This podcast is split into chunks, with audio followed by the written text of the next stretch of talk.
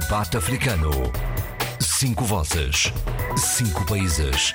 A análise dos principais assuntos da semana. Na IRDP África. Luanda é este fim de semana a capital da lusofonia para uma cimeira histórica da CPLP, onde será aprovado o acordo de mobilidade interna entre os diferentes países lusofalantes. Um acordo que marca os 25 anos da Comunidade dos Países de Língua Portuguesa, um acordo que abre caminho à essência desta família de povos com uma história comum. A Cimeira de Chefes de Estado e de Governo da CPLP, em destaque neste debate africano, com Abílio Neto, Adolfo Maria, Eduardo Fernandes, José Luís Ofel Almada, Sheila Cano. Eu sou João Pereira da Silva. Antes, uma rápida vista de olhos à semana de saques e violência na África do Sul. Sheila. Uh, muito bom dia. Uh, conseguem ouvir-me? Perfeitamente, faz favor. Bem, uh, foi uma semana uh, muito, muito tensa e continua a ser muito tensa pelas imagens que temos vindo a, a testemunhar e ver nas televisões.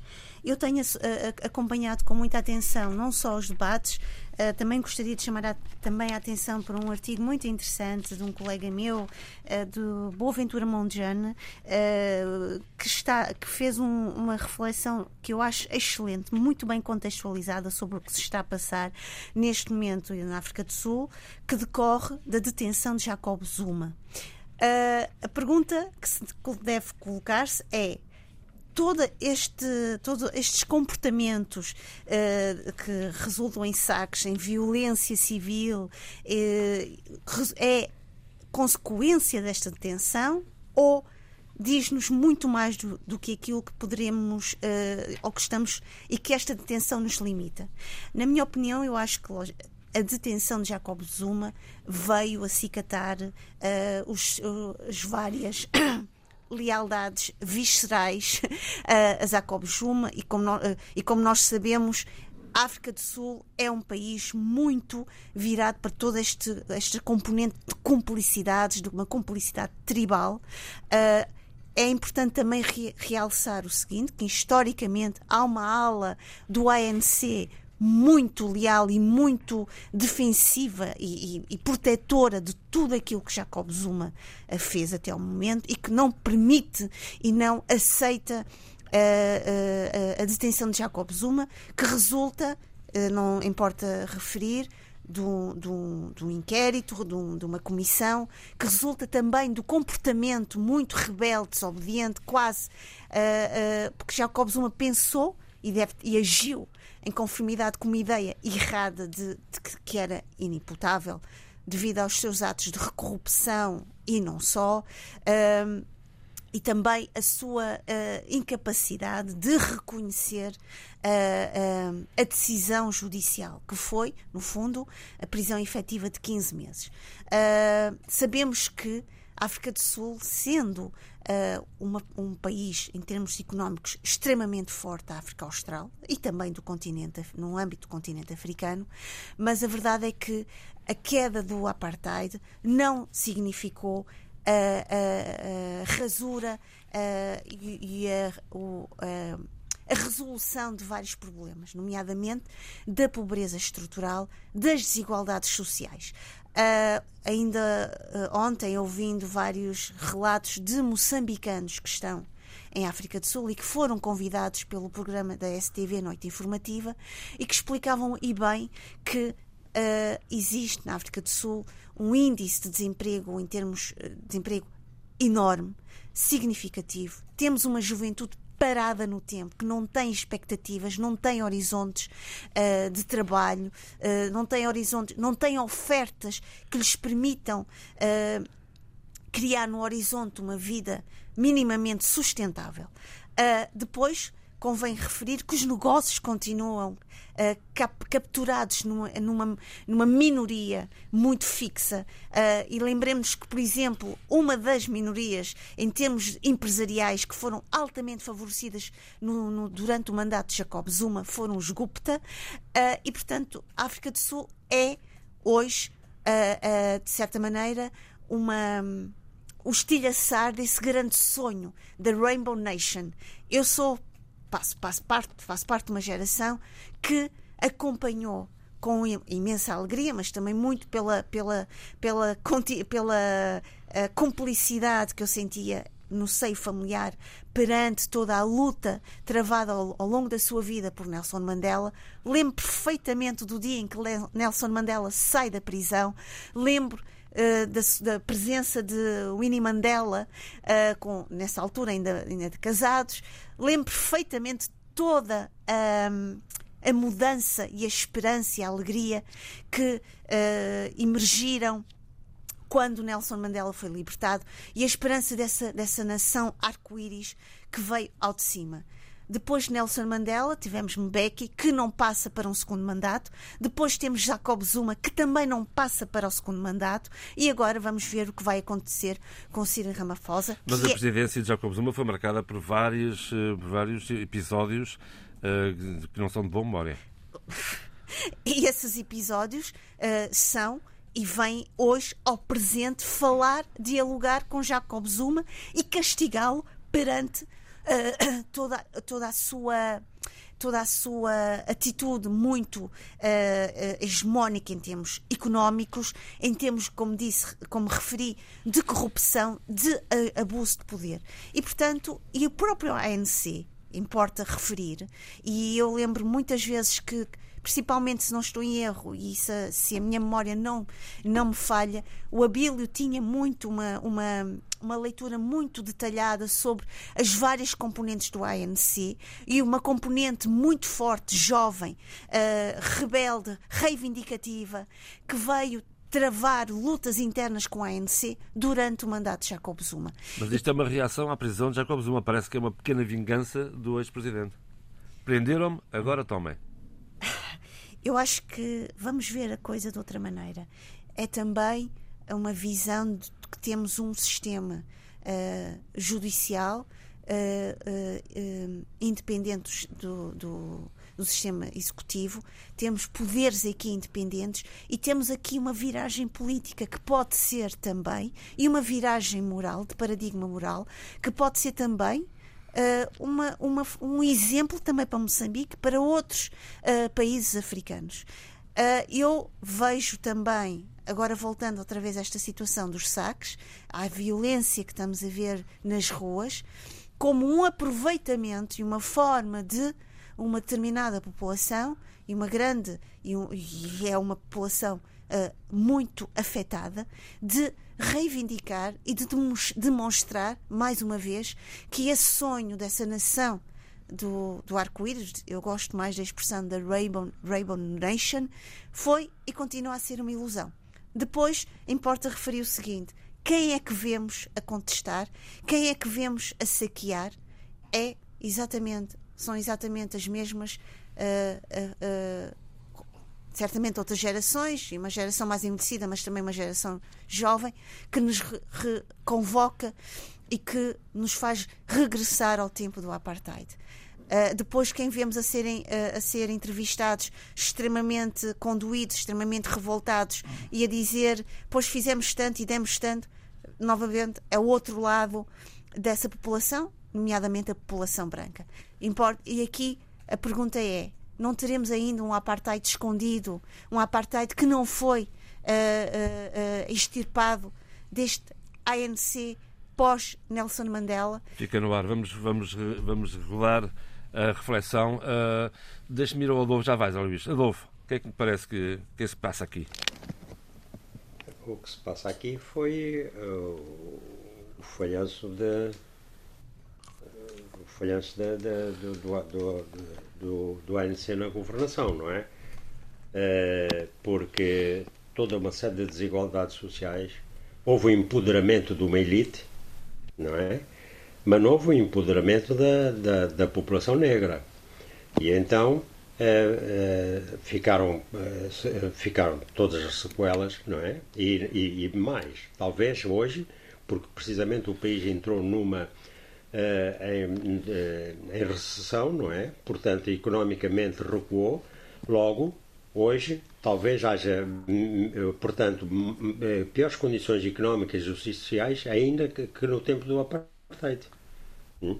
Porque, de facto, houve há muito desemprego, a população jovem não encontra saída e então há o desespero. O desespero que se manifestou, por exemplo, eh, quando foi da, contra os moçambicanos, eh, contra os imigrantes, os imigrantes vindos de outros países limítrofes, ou mesmo de mais longe, e portanto há uma raiva tremenda que se objetiva, se corporiza em alvos que não, não são, não são os, os mais indicados. Quer dizer, portanto, eh, são grandes manifestações de raiva e não há, eh, e nisto se vê que também eh, não há uma força política, quer o ANC, quer qualquer outra força política, mesmo até radical, podemos conceber isso numa situação como aquela, que canalize essa raiva, esse descontentamento popular.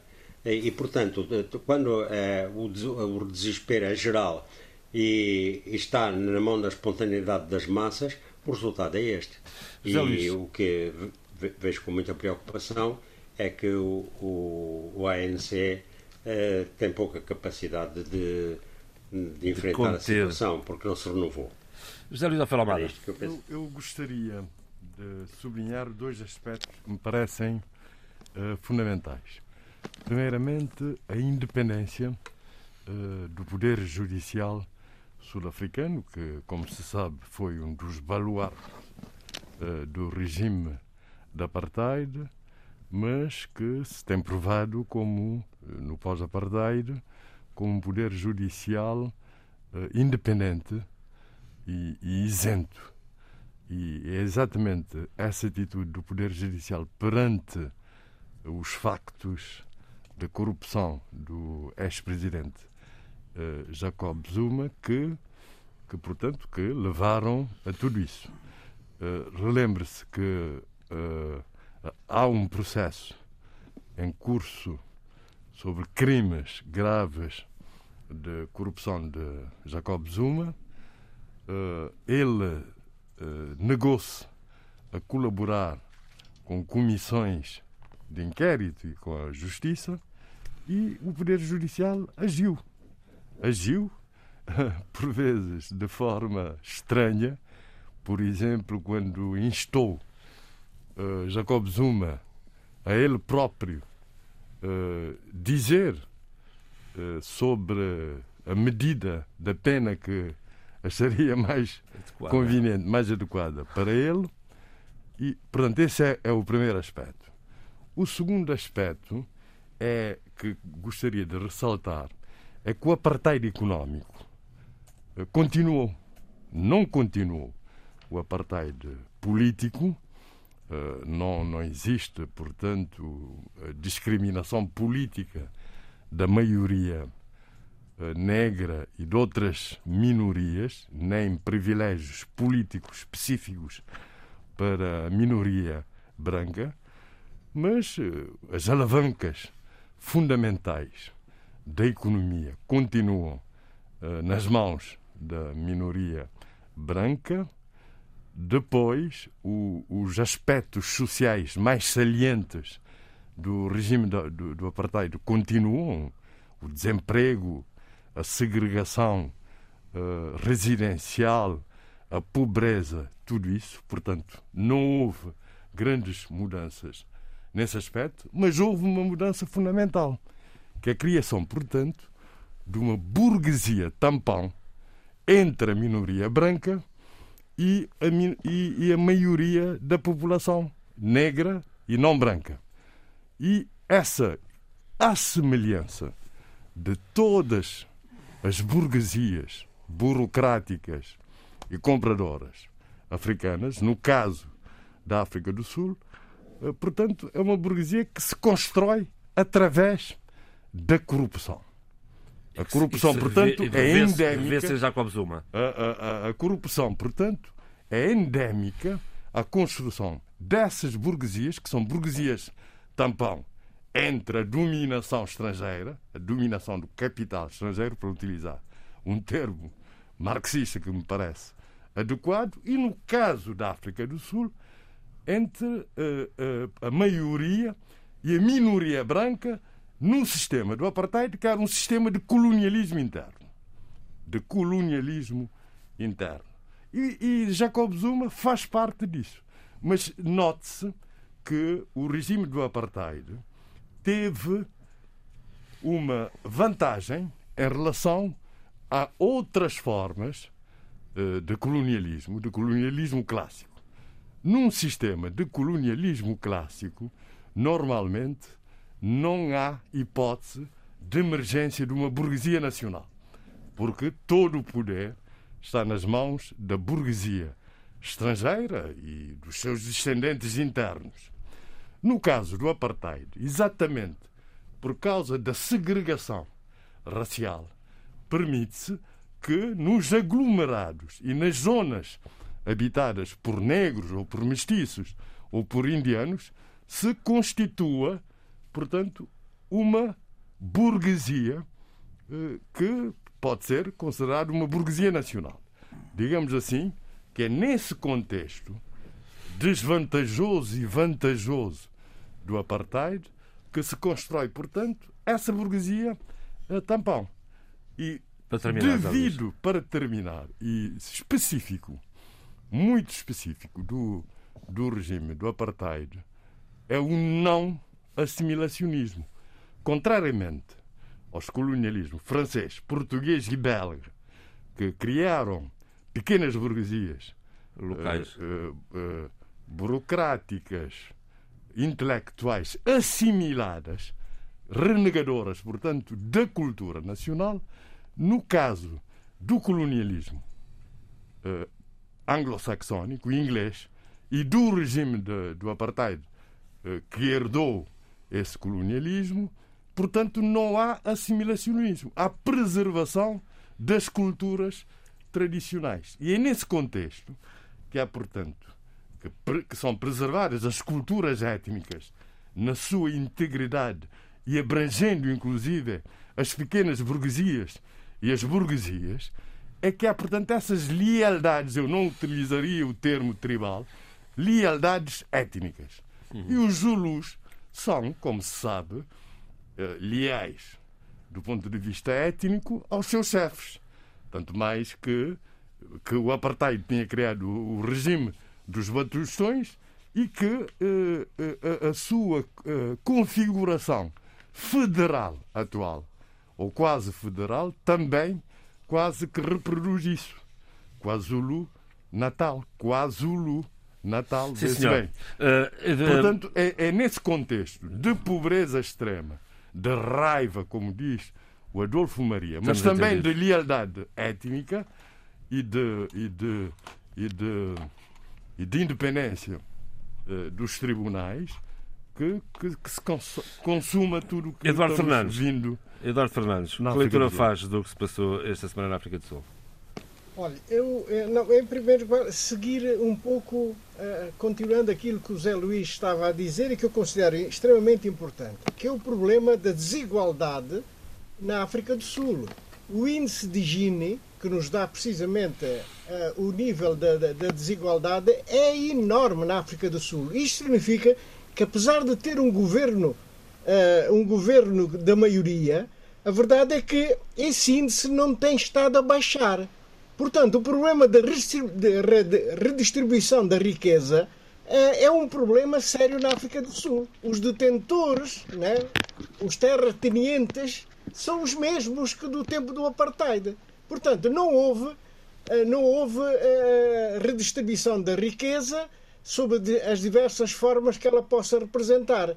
E a verdade é que o movimento do Júlio Malema, que era um, um, movimento que precisamente queria repor uh, ou criar na África do Sul o, uma maior igualdade uma, uh, uh, económica, a verdade é que praticamente Júlio Malema parece que está calado. Nunca mais ouvi falar de da, do seu movimento que é o Economic Freedom Fighter. Uh, desapareceu. Não, não há a, a, luta que parecia tão esperançosa para a África do Sul, portanto, foi calada, foi silenciada. E, portanto, a verdade, e o índice, como eu disse, o índice de Gini revela isso, a, a, a desigualdade não diminuiu na África do Sul, apesar de um governo de maioria, da maioria uh, negro-africana, uh, portanto sul-africana mesmo, e portanto a situação é preocupante. eu bem sei que é difícil fazer a redistribuição de riqueza quando grande parte dessa riqueza é fundiária. Portanto, são terras apropriadas, são as melhores terras que existem na África do Sul e que estão na mão de, de uma minoria. Não, mas que hoje essa minoria dá emprego a, a mais de 80% da população sul-africana. E, portanto, é extremamente difícil, neste momento, qualquer movimento para a nacionalização das terras e, e, e a respectiva a redistribuição como se pensou ou como pensa o Júlio Malema. No Zimbábue não correu nada bem. Que não correu nada bem e que, e que levou até, inclusive, a conflitos muito sérios, né? muito sérios. Né? Como se lembram todos, a, a, a, as propriedades, nomeadamente as propriedades agrícolas, foram defendidas, foram defendidas com arma de fogo, não é? E, oh, Eduardo, temos que avançar no programa. Não, só queria só dizer rapidamente sobre a questão de Zimbábue. Eu estive próxima de uma das pessoas, não um dos white muito. farmers, que tiveram de sair do Zimbábue e voltar, ou melhor, voltar, não estavam a voltar, sempre viveram lá. E, uh, e esquecemos que várias pessoas que se sentiam parte daquela terra foram completamente expulsas e destruir, destruíram-lhes as vidas, exatamente por esses grandes choques culturais e não só, económicos também, e muito uh, locais. E eu acho que é importante um, dizer isso. Sim, senhor. Um breve olhar sobre a África do Sul, passamos depois a São Tomé. Parece, quase parece que eu não tenho sequer margem para dizer, para acrescentar muito mais. Mas uh, há três ou quatro coisas que é preciso mesmo acrescentar e, e se calhar, uh, realçar algumas que já foram já foram ditas. A começar uh, pelo uh, enaltecimento do empoderamento do poder judicial e da sua conversão a uma democracia e a um Estado de Direito uh, normalizados. portanto, esse, esse, esse enaltecimento tem que, ser, tem que ser feito, mas não esquecer também que existe aqui eh, a necessidade de enaltecer o trabalho de uma comissão independente criada pelo próprio Parlamento sul-africano, com uh, especialistas uh, fora do, do, do, do, quadro político-partidário sul-africano para uh, produzirem um documento que foi o documento que alimentou a Comissão Parlamentar de Inquérito que levou à extração das certidões que possibilitaram o julgamento do Sr. Zuma e da sua, e não é só o julgamento dele, é o julgamento, é o julgamento também do seu exercício de poder, porque esse exercício de poder foi de facto a consolidação descarada de uma corrupção uh, sem, sem, sem, sem quartel uh, e que uh, havia e, era mesmo necessário que com um novo presidente e um novo poder que se fizesse um corte radical com essa realidade. Mas a verdade é, é que o Cirilo Ramaphosa tem um problema complicadíssimo para resolver dentro do ANC e nós temos que pôr aqui mesmo a tónica dentro da ANC. Primeiro, que é a questão eh, étnica, que foi sempre eh, muito mal eh, trabalhada dentro do próprio partido, como que se fosse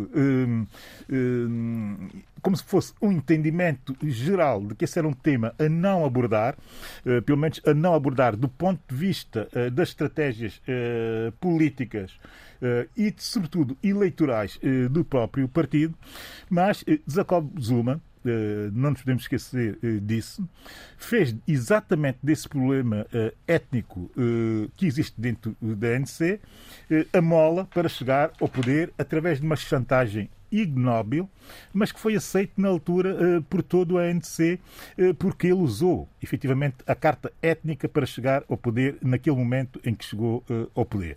Portanto, a partir do momento em que se abre essa caixa de Pandora dentro da ANC e que se aceita a chantagem ignóbil, volto a repetir, de Jacob Zuma para chegar ao poder usando a carta étnica, já sabia que essa abertura daria ou traria problemas no futuro, como tem vindo a acontecer. A questão Zulu é uma questão fundamental para se entender isto que está a passar agora exatamente na, na, na, África do Sul. Primeiro, grande parte eh, das comunidades zulus, tanto dentro da África do Sul como nos dois países à volta, Suazilândia e Lesoto, também têm estado, é preciso, não nos esquecemos isso, que no último ano, tanto no Lesoto como na Suazilândia, há uma tensão política enorme no sentido, exatamente no sentido de subverter o status quo do poder pós-colonial ou pós-independência. E muitos que estão à frente desse movimento são efetivamente Zulus. Segundo, ainda a propósito da nação Zulu. A própria nação está com um problema nesta altura, enfim, naquele entendimento de, de monarquia eh, que existe eh, e que é, está concedido pela própria Constituição eh, sul-africana como uma exceção, eh, está com um problema tremendo eh, de transição de poder eh, monárquico. É preciso entender-se isso. Há uma luta terrível dentro da, da, da, da, Zululândia, ou então, se quisermos, de KwaZulu, Natal, no sentido da substituição ou da colocação das famílias em direção ao próximo poder monárquico Zulu. Tudo isto uh, leva aqui a uma consideração, que é a consideração de saber uh, como é que essa instabilidade uh, numa etnia, que é uma etnia que não é propriamente hoje, se quisermos dizer assim, a maioritária, pode estar a causar tanta instabilidade em três países que estão dentro do mesmo território ou quase dentro do mesmo território, enfim, na questão da Suazilândia, que está à margem, mas próxima da, da, da, da dessa comunidade um, específica que é a comunidade Zulu. Esse, esse, é um assunto que nós não podemos e com a ANC, se insistir em ignorar, vai ter sérios problemas no futuro. E já está a ter, nomeadamente. Uh, no, na questão que se coloca já dentro do próprio ANC, que é a questão da próxima liderança do ANC. Uhum. Que características uh, étnicas ela terá que ter para ser, eh, para assumir uma liderança no ANC. Isto não era algo eh, que, a coisa de 20 anos atrás, se colocasse da forma como se está a colocar exatamente neste, neste momento. Portanto, era isso que eu queria acrescentar a propósito da situação uh, na África uh, do Sul, porque os meus colegas disseram brilhantemente tudo o que haveria por dizer Talvez só dizer, talvez só embora, dizer, lá vamos, só dizer que a questão do Zimbábue e como a questão da reforma agrária necessária foi mal gerida por Robert Mugabe, portanto, quase que funcionou como anestesiante hum.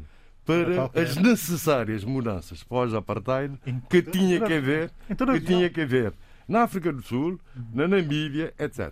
Como correu mal ali, é melhor não experimentar a mal lado nenhum. Exatamente. Muito bem. Eu recordo só que esta crise uh, na África do Sul está a prejudicar e muito as, as, as, um, o tráfego de mercadorias com Moçambique. Os transportadores moçambicanos estão, estão, têm os seus caminhões retidos com mercadoria na África do Sul e ontem mesmo a Ministra da Defesa uh, pôs 25 mil militares na rua para conter a violência e as pilhagens. Seguimos em frente neste debate africano. A Bíblia Neto, eleições presidenciais eh, este domingo, duas semanas de campanha. O que é que fica destes, destas duas semanas? Uh, relativamente às eleições presidenciais e a campanha em si, eu acho que já disse quase tudo que tinha, Exato, que tinha para dizer e não posso arriscar-me a dizer muito mais. Até porque, porque o programa vai, ser, ser ouvido no domingo. Vai ser ouvido no domingo. A única coisa que eu faço, insisto nisso e tenho insistido reiteradamente, é uh, transmitir aos São Tomenses aquilo que eu transmito a mim próprio, que é compreender bem uh, o momento que o país vive. Mas mais de compreender o momento que o país vive, compreender uh, e saber ler o futuro, o futuro próximo e o futuro a médio e longo prazo que o país necessita. Uh, eu acho que é isso que está, o que deve estar na cabeça dos São Tomenses. Nós, eh, São Tomenses normais, digamos que o cidadão comum, uh, temos muita sensibilidade para compreender os momentos políticos e, sobretudo, as conjunturas políticas. Por muito que sejamos pressionados a entender de forma leviana a pequena política ou a viver uh, no cotidiano com essa pequena política e com as suas consequências, e as consequências são nefastas, uh, como é óbvio, é assim em São Tomé e Príncipe, como é assim em qualquer parte do mundo, a verdade é que dentro de nós, do cidadão comum, existe a expectativa de poder criar um quadro que permita o país sair da decadência em que está e que nunca foi tão perigosos, essa decadência, como é exatamente neste, neste momento. É... Há uma coisa curiosa, esta campanha atravessou o Dia Nacional de São Tomé e Príncipe, na segunda-feira, dia 12 de julho, uhum. 46 anos de independência, discursos do Presidente da República com recados muito fortes e desculpas ou justificações uh, apresentadas pelo Primeiro-Ministro.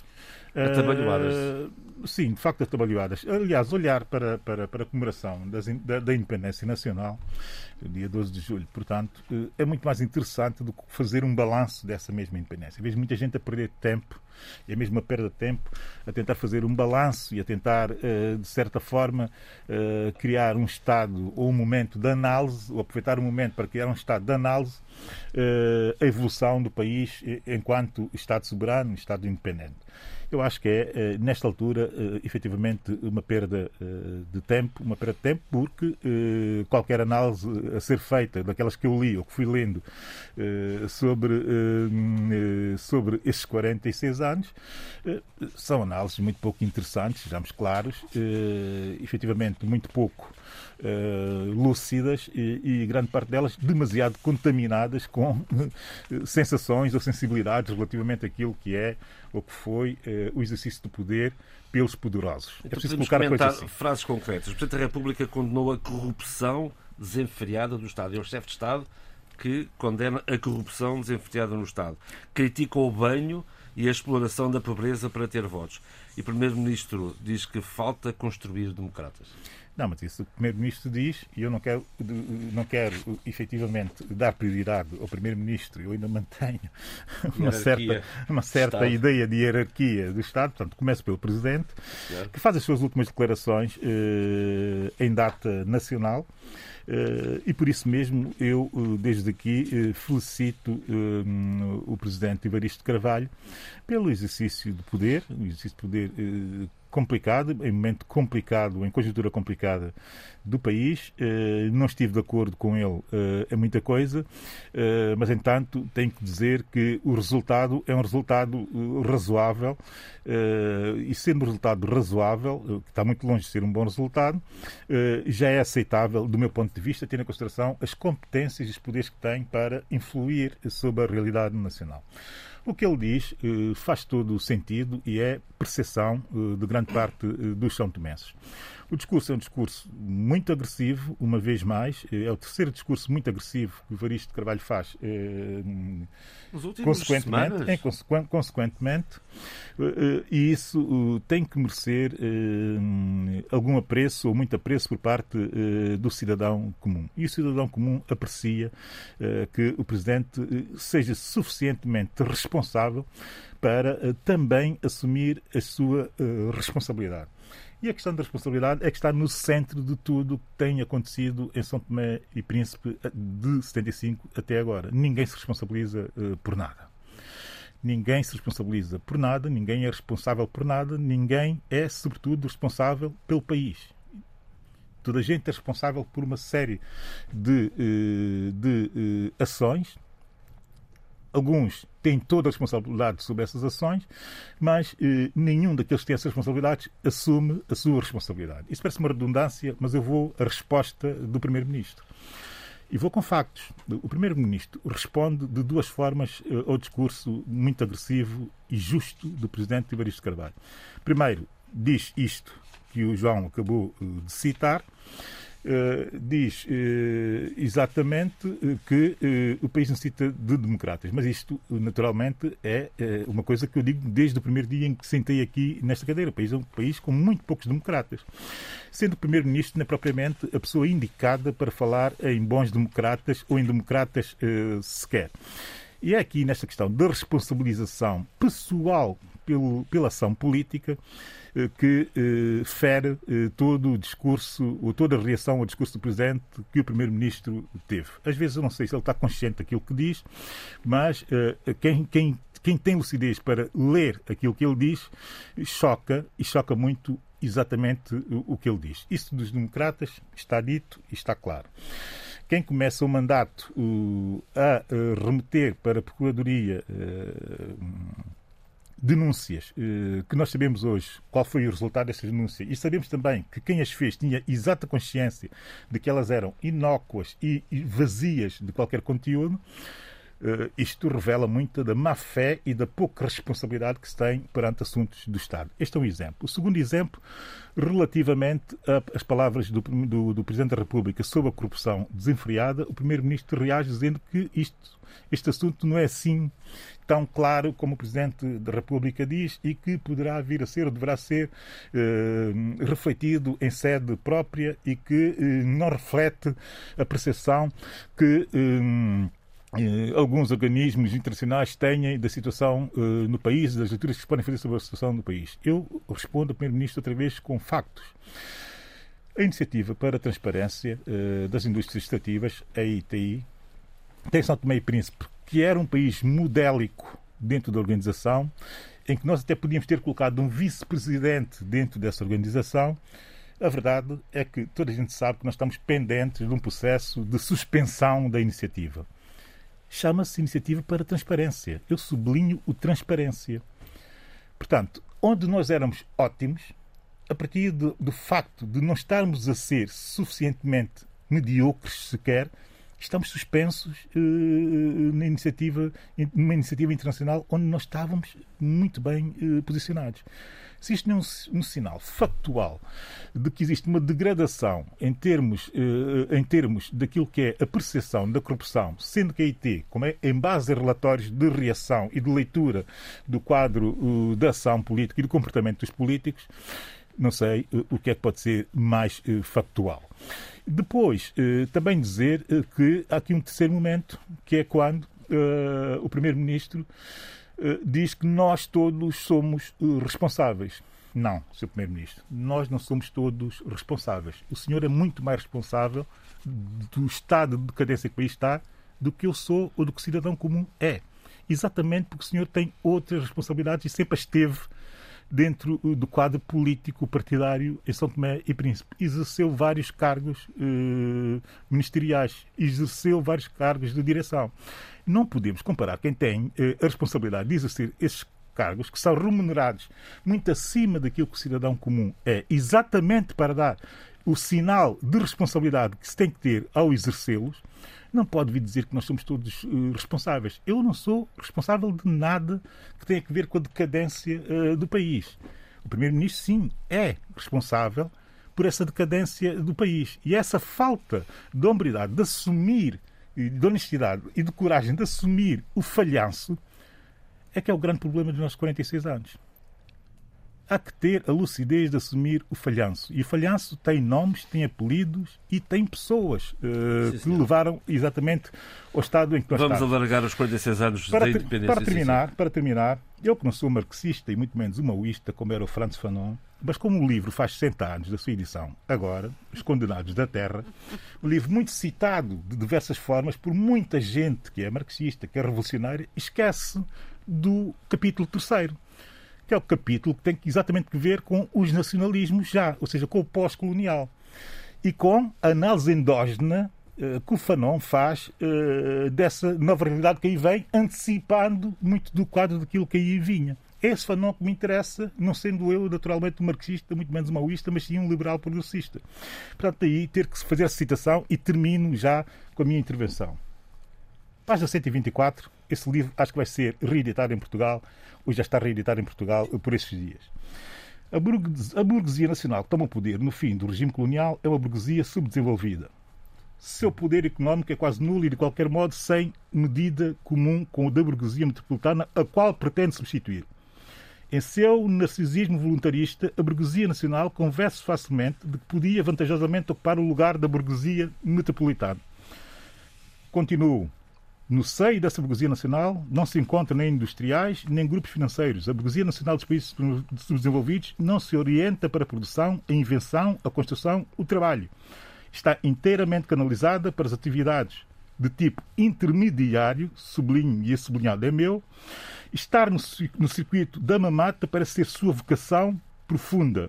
A burguesia nacional tem uma psicologia de homem de negócios e não de capitais de indústria. Eu podia continuar uh, a citar, uh, fez citação, e podia continuar a citar esse capítulo que é muito ignorado pelos ativistas, pelos uh, africanistas.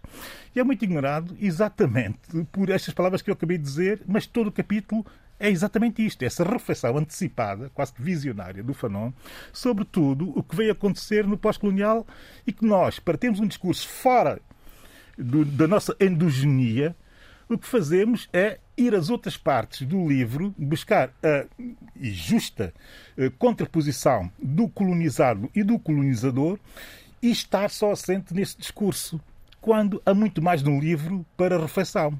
Exatamente como esse excerto que eu acabei de citar. Muito bem, vamos abrir eh, um breve. É só... Diga, diga, força.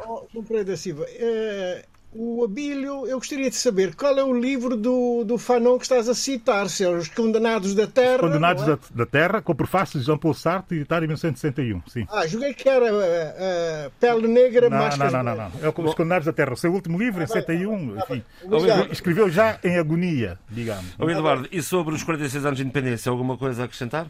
De São Tomé e Príncipe?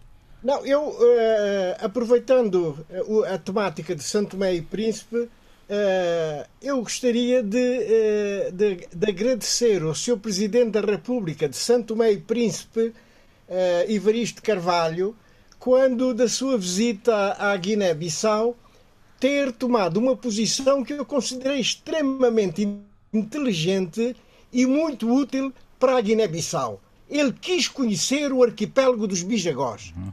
Isto é extraordinário. Uhum. São poucos os chefes de Estado que chegam a Bissau e dizem: sim, senhor, mas eu gostaria de conhecer o vosso, o vosso arquipélago.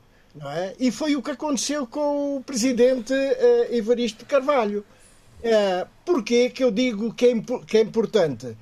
É uma região da Guiné-Bissau que está esquecida. Apesar da sua classificação pela Unesco como reserva da biosfera, ela está bastante esquecida e mal aproveitada. Porque a, a, a classificação da Unesco não impede o desenvolvimento de, do, do arquipélago dos Bijagós.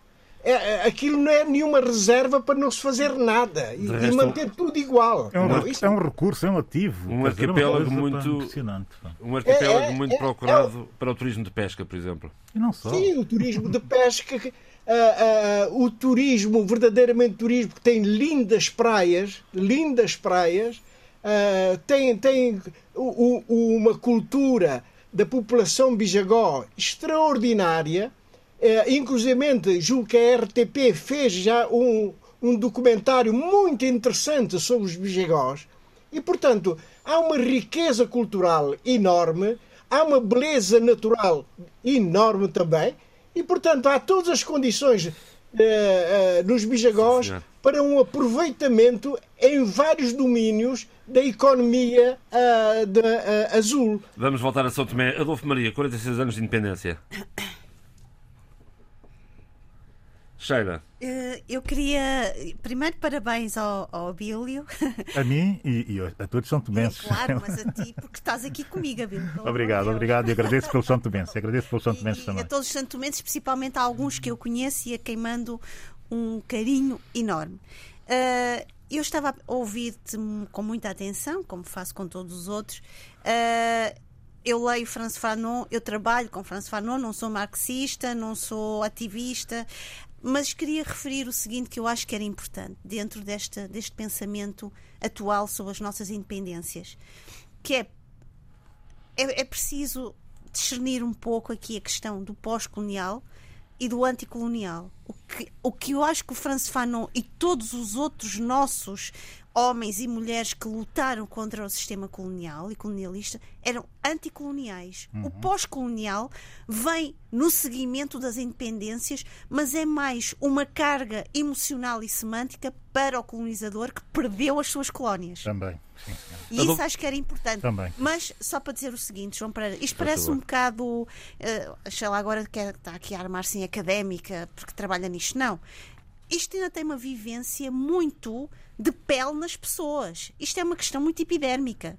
Quando nós vamos entrevistar as pessoas, isto está muito, uh, ainda muito vivo e ativo nas suas memórias. Eu não estou a falar uh, de graça, estou a falar porque trabalhei sobre isto, falo com as pessoas e todo este sentimento, por um lado, anticolonial e por outro lado, pós-colonial, está muito vivo. Eu lembro de uma das entrevistas que fiz em Moçambique a alguns escritores, intelectuais e não só. Uh, um deles disse-me, um dos escritores, disse-me: pós-colonial, isto não tens nada, isto não, isto não nos diz nada. O que nós somos é independentes. Quem tem que lidar com o pós foram aqueles que, que nos perderam, neste caso Portugal. Pronto, uh, queria só dizer isto e deixar. Adolfo Maria, podemos recuperá-lo? Adolfo Maria está alto, definitivamente. Zé Luís. Não, eu. É, é... Tá? Ah, agora, Vamos ouvir? Adolfo, faz a favor. 46 anos de independência de São Tomé e Príncipe. Bem, bem, para já começo por saudar a, adesão à análise de classe do, de, por parte do Abílio, através de, de Franz Fanon. É, porque é, ao preconceito, diga, o, o Abílio é um, como é que diz, liberal progressista. E, e, e pronto, tem certos preconceitos é, vês como é uma pessoa inteligente, é, acaba por utilizar conceitos marxistas na sua jornada. Naturalmente. É. é uma pessoa Naturalmente, aí é está. Exatamente porque, por causa disso. É, e é, sobre Santo Tomé, quer dizer, é, o próprio Bíblia pouco se pronunciou em termos de balanço. O que é que há? Há, há que saudar, de, digamos, o dia, porque realmente a libertação do colonialismo português e o povo santomense foi chamado a gerir o seu próprio destino. Como fez, é, eu, isso depende, digamos, das elites que o governaram.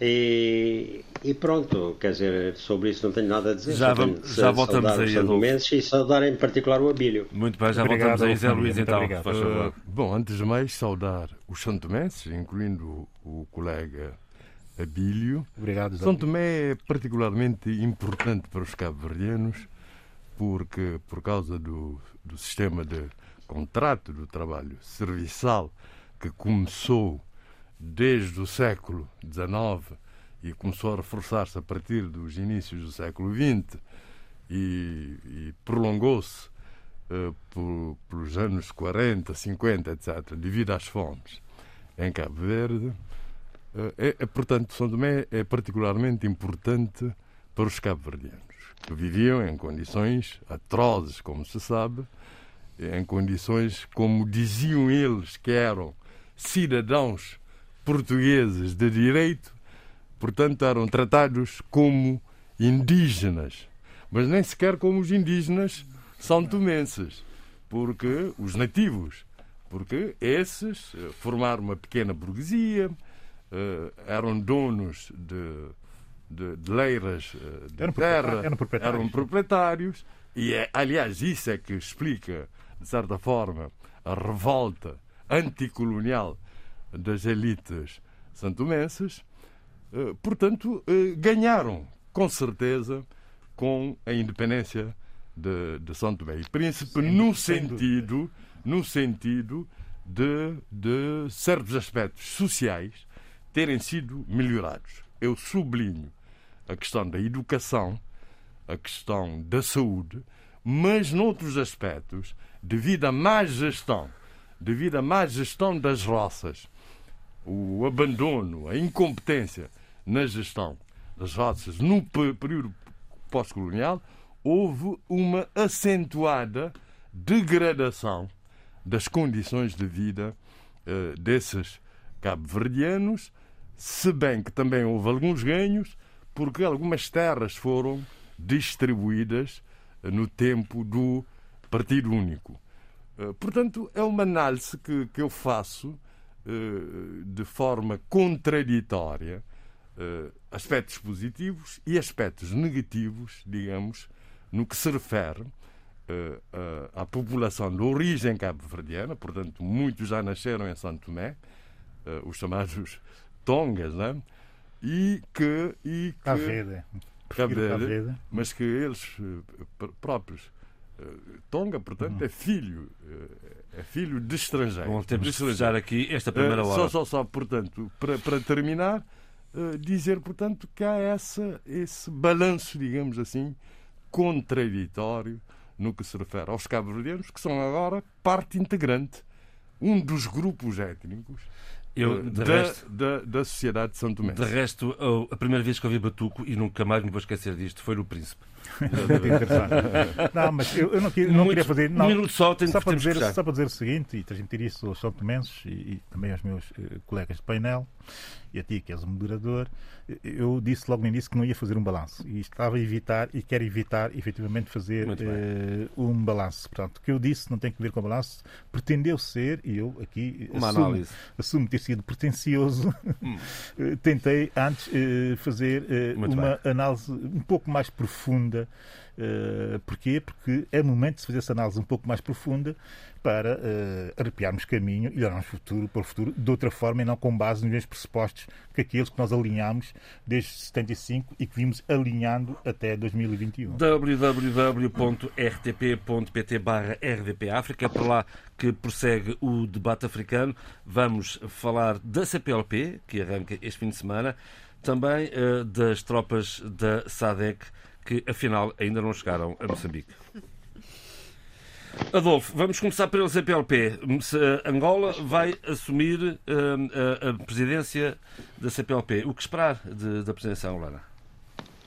É, bom, para já ela já anunciou que o, o, foco prioritário será a cooperação económica e empresarial. É, e, portanto, isso assim está constituído a agenda. Por outro lado, que vem de trás e também pelo esforço dos vários, dos vários países, eh, eh, esta conferência também aprovará o reforço da mobilidade entre os Estados-membros. E, e, e, então o que é que sucede? A Angola está tão interessada realmente na, na questão da cooperação económica e empresarial, portanto, que organizou um, um, uma conferência. Portanto, aliás, o lema chama-se desta conferência, construir e fortalecer um futuro comum e sustentável. E sustentável. Mas estava eu dizer que é, foi organizada uma mesa redonda sobre a cooperação económica e empresarial é, em, em, formato híbrido, presencial e virtual. E, e portanto, destina-se essa conferência, foi, foi ontem, compre, é, a promoção da cooperação económica e empresarial, identificar a base da expansão do mercado intracomunitário, formas de fortalecimento da atividade das confederações e associações empresariais. E, e, portanto, vai, tratar, vai também abordar estratégias, políticas, programas, projetos e ações é, do domínio de um pilar de cooperação económica. Bom, é, e é esse realmente o, o tema, e, e é esse o mote. É, sobre isto, sobre, digamos, esta conferência e os seus resultados, eu vi uma entrevista do sociólogo guineense Miguel de Barros, que todos nós muito consideramos, em que ele critica, digamos, a estratégia economicista uh, da, CPLP e também critica, digamos, um, um modelo de mobilidade é, que, porque será uma má opção, diz ele. De, portanto, é, é, não, que será, não é má opção, será algo classista. e é verdade, quer dizer, é, se nós formos a, a estudar a mobilidade, o, a proposta é essencialmente no sentido de facilitar a, a, a circulação de, de uma elite empresarial é de uma elite de negócios e, e de uma elite também universitária. Sim, mas essa era uma questão que estava ali, era um, era, um, era um pauzinho na engrenagem da comunidade que tem 25 anos, completa-os eh, no dia 17, e Cabo Verde, como que por milagre, conseguiu resolver estes problemas, é Luís? Sim, sim. Eu acho que uh, o balanço de Cabo Verde é notoriamente positivo. Quer dizer, conseguiu-se o que se queria, que era, portanto, ter ter, que vai ser aprovado agora, um acordo de mobilidade, eh, portanto, diferenciado, consoante os circunstancialismos de cada país. Acho, portanto, que há, eh, foi, é um grande avanço. Há quem tenha escrito que a CPLP tem três pilares: difusão da língua portuguesa, concertação político-económica e agora. Diplomática. Uh, Político-diplomática. sim, político-diplomática. E agora o pilar económico-empresarial. Penso que essa pessoa esqueceu-se de um, de um, de um pilar, pilar, extremamente importante que já existe na CPLP, que não, é, não se vai criar, que é o pilar do Estado de Direito Democrático. Eu penso, portanto, que todas essas vertentes têm que ser, uh, têm que ser sublinhadas, reforçadas em cada presidência. E, e parece-me que se no plano uh, do que Cabo Verde pretendeu expressamente, que é resolver a questão da mobilidade, sobre a ideia de pessoas, circulação de pessoas e, melhor uh, inserção da sociedade civil no sentido de transformar a CPLP verdadeiramente numa comunidade de povos e de cidadãos, uh, penso que podia dar também maior importância à questão do Estado de Direito Democrático. Não só, é... não só pressionando mais, mais a, a Guiné Equatorial no sentido do cumprimento do roteiro que se comprometeu a cumprir, mas também em relação a, a, aos acontecimentos da Guiné-Bissau. Uh, portanto, relacionadas com o acesso ao poder uh, do atual presidente, nas circunstâncias em que foi, uh, das violações dos direitos humanos que aconteceram recentemente, mesmo tendo em conta que o Supremo Tribunal de Justiça da Guiné-Bissau reconheceu o poder como legítimo e o próprio PAIGC reconhece o atual presidente como presidente uh, legítimo com a reserva de que devia tomar posse verdadeiramente, uma, não uma posse simbólica, mas uma verdadeira posse perante, uh, perante a Assembleia Nacional da Guiné-Bissau, como manda, como diga, manda diga, diga, Adolfo, faz favor, Adolfo, força. Não, é, é, eu estou inteiramente de acordo com o que diz o José Luís Alfredo Almada. Simplesmente, isso é a última, mas a última das últimas das últimas preocupações é, de, dos chefes de Estado. É, de, mas não devia do, ser, do, do, Eu sei que sim, mas, não, mas não, sejamos realistas. É a Guiné, é a Guiné Equatorial que, que vai falar disso? Quando, quando ela realmente nem devia estar ali e quando realmente uh, está ali toda uma série de jogos de bastidores para ver até que quando é que acaba de, de, de, quando é que ela acaba com a, a, a pena de morte, etc. Quer dizer, coisas de, de, de pormenor, quando a questão fundamental é o seguinte: um Estado totalitário como aquele não tem razão. Não tem Por isso é que há uma petição para a sua expulsão, não é? Sim. Bom, agora outra questão. É o Bolsonaro que vai levantar essa questão? É, é, é a Guiné, é, é, é, são os representantes da Guiné. Eu só vejo ali duas, dois Estados capazes de levantar essa questão, é? que é Cabo Verde e Portugal. Mas exatamente, é porque evidente. Cabo Verde estava a exercer a presidência. também não pode. Quando né? entrou, sim, sim, sim. Quando entrou. E vai sair agora. É que devia não, trazer mas, à tona essas preocupações. São dois Estados. Claro que há formas diplomáticas de se fazer. Assim não nos ouvimos, Afonso. Adolfo. Desculpa só, são dois Estados no, no, no meio de nove. E depois, no meio destas coisas todas, pesando tudo o que é que se vai ganhar, o que é que se vai perder, e sobretudo eh, quando agora o eixo está precisamente na, na cooperação económica e empresarial, que a todos interessa, lá está a televisão só economicista, eh, a verdade é que eh, isso deixam de, deixam de lado essas questões que realmente reputo de fundamentais e que era isso que ia estruturar uh, uh, digamos, dar uma, uma espécie de pensamento comum e de identificação e de, e de identidade a todos os cidadãos dos países da CPLP é precisamente essa questão dos direitos humanos, das liberdades individuais, da, da, da, da democracia eh, e da, da, qualidade, porque uma, falar só de democracia não interessa, da qualidade da democracia. Sim, mas sem, bem, sem mobilidade. Isso, isso é que ia dar o sentido de, de comunidade e de identidade. Que é isso é que ia interessar todos os cidadãos. É um ponto que de comum a todos os cidadãos. Ao passo que os pontos que estão a ser tratados interessam, sobretudo, a um determinado tipo de elites, quer políticas, quer económicas.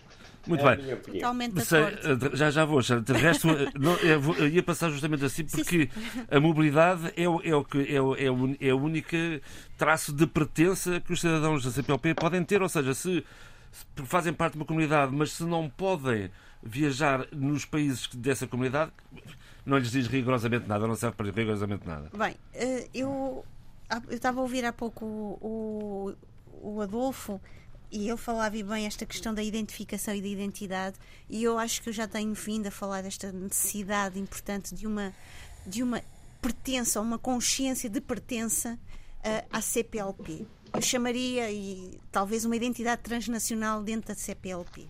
Há pouco, se, se o João me permitir, eu vou citá-lo quando falava de, de, dos 25 anos da, C, da CPLP e disse: vamos falar sobre a essência de uma família de povos com uma história comum. Eu, eh, à partida, ouvindo isto, parece-me bem, vindo de si, e é uma frase muito bonita. Mas não há uma história comum dentro Obrigado. de povos que um é colonizado e o outro é colonizador. A partir daí já não há uma história comum. E também já não há uma história comum, mesmo depois desses povos falarem a mesma língua e terem algumas semelhanças. Eu chamo a atenção que a CPLP não tem ferramentas de vigilância, de estudo, de mapeamento de situações de mobilidade ao nível, imaginem, académico, em que muitos alunos sofrem eh, situações de ostracismo e discriminação cultural e racial. A CPLP não discute isto. Eu estou a falar porque trabalhei com vários uh, estudantes de algumas universidades e estou a trabalhar num projeto europeu e tenho contactado com várias universidades em, em Portugal que vêm dizendo, e bem, que uh, estudantes organizam-se para debater situações de racismo cultural dentro das universidades, nomeadamente de docentes para alunos e de alunos entre alunos. Eu acho que era uma questão que a CPLP, e eu aqui concordo plenamente com o Adolfo e também não lendo a entrevista do Miguel, mas uh, conhecendo mais ou menos, e não quero aqui ser pretenciosa, uh, o, o, seu patamar de pensamento e o seu alcance. Eu acho que a CPLP falha porque tem um discurso muito límpido e muito teórico e muito concertado na teoria e muito, muito voltado para as questões empresariais e tudo e, e, e muito diplomático, mas na realidade não se sente a mão, não se sente esse, esse poder de proteção e essa pertença ou a criação de uma identidade transnacional em que as pessoas se sentiriam uh, sentiriam algum acolhimento e algum chão na vivência no espaço dessa mobilidade entre os países da CPLP. E quando eu estou aqui a falar de questões de racismo, discriminação cultural, são questões profundamente uh, uh, preocupantes não só daqueles que emitem as suas opiniões e percepções, mas aqueles que são alvo e são vítimas dessas opiniões e percepções. E que estragam, peço desculpa, uh, João Pereira, termino, e que estragam e que minam muitas vezes estes discursos depois, quando vamos confrontar a realidade, uh, desta, a realidade dos discursos e de uma certa retórica da CPLP com estas vivências, o que nós sentimos é que e vou usar aqui uma expressão, e perdoa-me a expressão, não bate a bota com a perdigota. Alguma coisa a acrescentar, Eduardo? Sim, sim, sem dúvida. É houve um retrocesso relativamente a essa questão da pertença à comunidade, que agora se chama CPLP. Eh, porque eh, no meu tempo de estudante havia um entrosamento total entre, entre os, os estudantes, portanto, os, os, nacionais de cada um dos nossos países. Mas nos... eram todos portugueses, não é? é, bom, éramos todos portugueses, mas a nossa cultura, boa, boa. A, a, nossa mundovivência era muito, muito semelhante. E, e, e tivemos um, um organismo que ajudou muito à aproximação, que foi a Casa dos Estudantes do Império, uh, onde nos encontrávamos onde dançávamos, onde comíamos e onde ficámos a conhecer-nos melhor. E onde conspirávamos, e ainda bem que conspirávamos. ah, é que está. Não, e depois, aonde se combinavam também, a, a, digamos, a, a, grande fuga. A grande fuga ao, ao, ao, regime, ao regime salazarista com a, com a saída de grande número de, de líderes, de, de estudantes. E, e Sim, mas a CPLP não sucede ao Império, um pouco mais ou menos. essa é que é essa. Mas não, não, há dúvida, não há dúvida nenhuma. Há que, há que referir. Não, havia estudantes brasileiros aqui, por exemplo, o Mourão.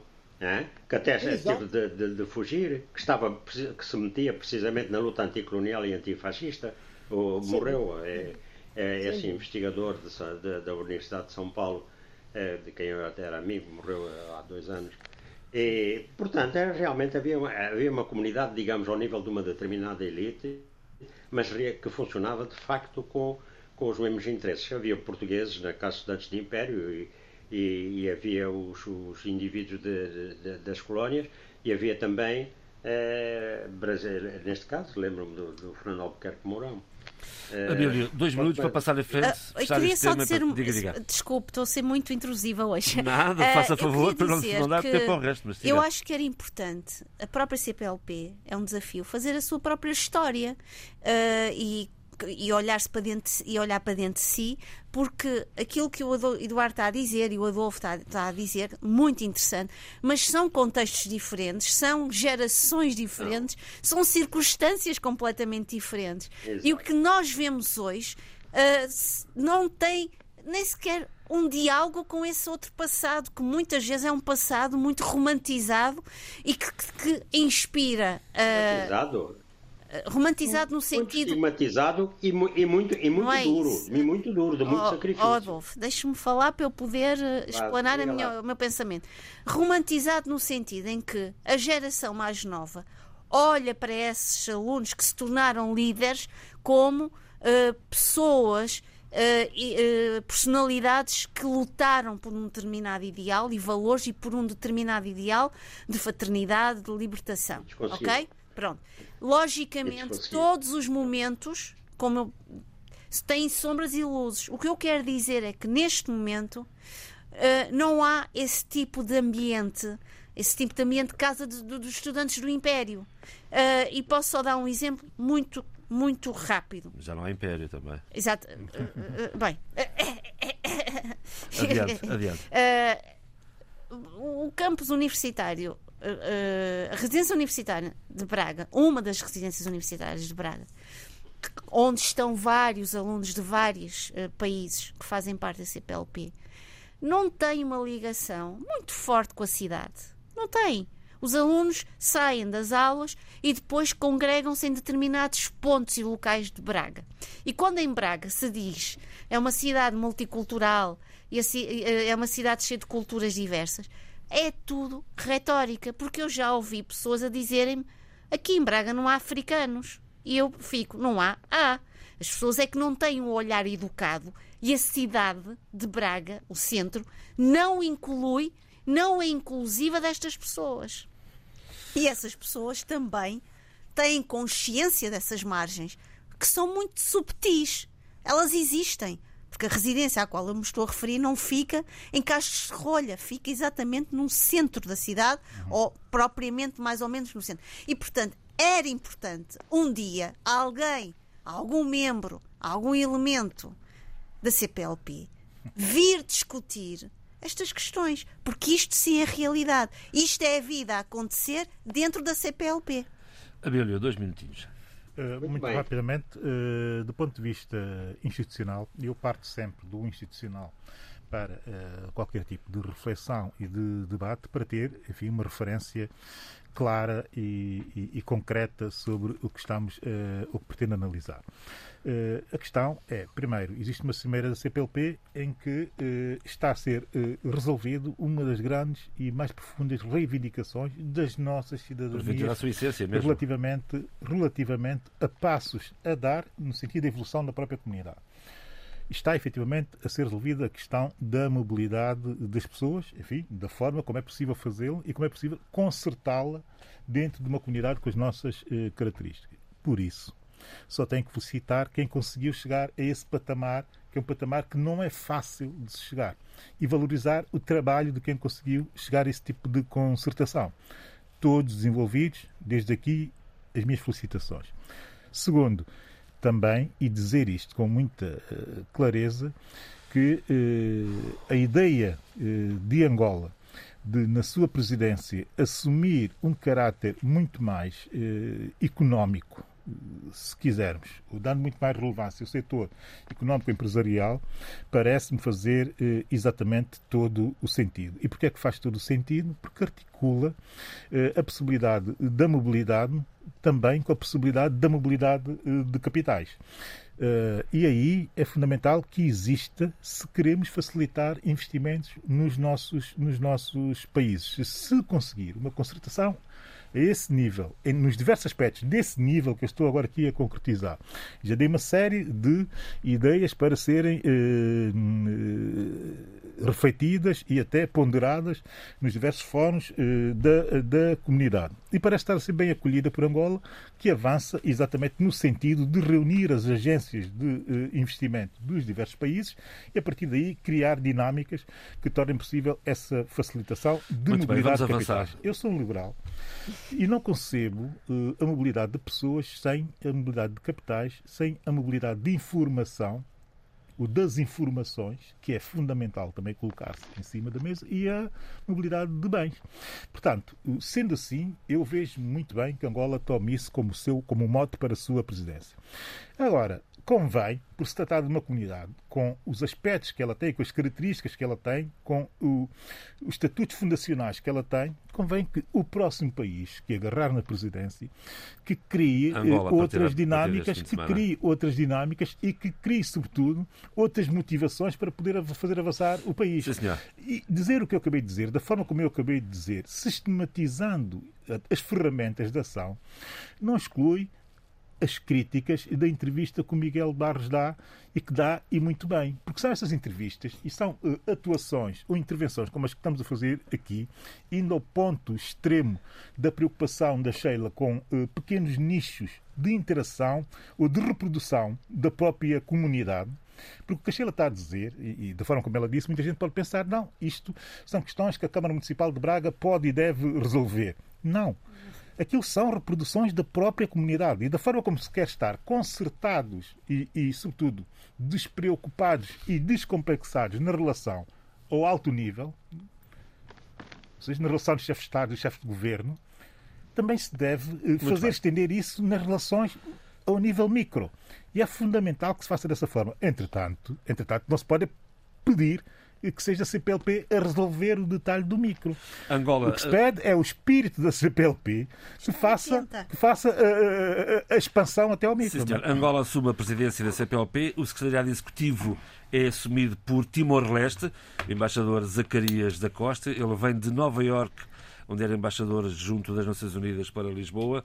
Eh, É também um sinal, creio eu, de Timor-Leste, de algum empenho eh, de maior proximidade com a CPLP. Vamos em frente no programa. Sheila, vamos eh, tentar perceber porque é que os ruandeses já chegaram a Cabo Delgado e o resto das forças da SADEC não.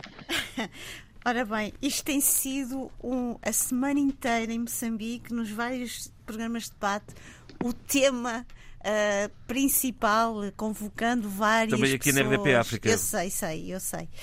Eu- só que, pronto, neste caso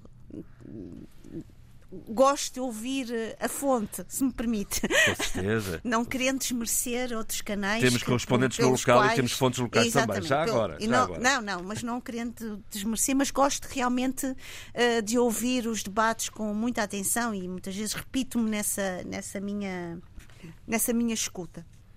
A primeira questão é que há aqui um- um- uma espécie de con- desconforto entre a SADEC, por um lado, e o Ruanda. Isto é, desconforto que vem de uma decisão de- do governo moçambicano, neste caso Filipe Nyusi, em receber, em primeiro lugar, os 100 eh, os mil, peço que desculpa, os mil militares ruandeses que já chegaram a, a- a- a Cabo Delgado.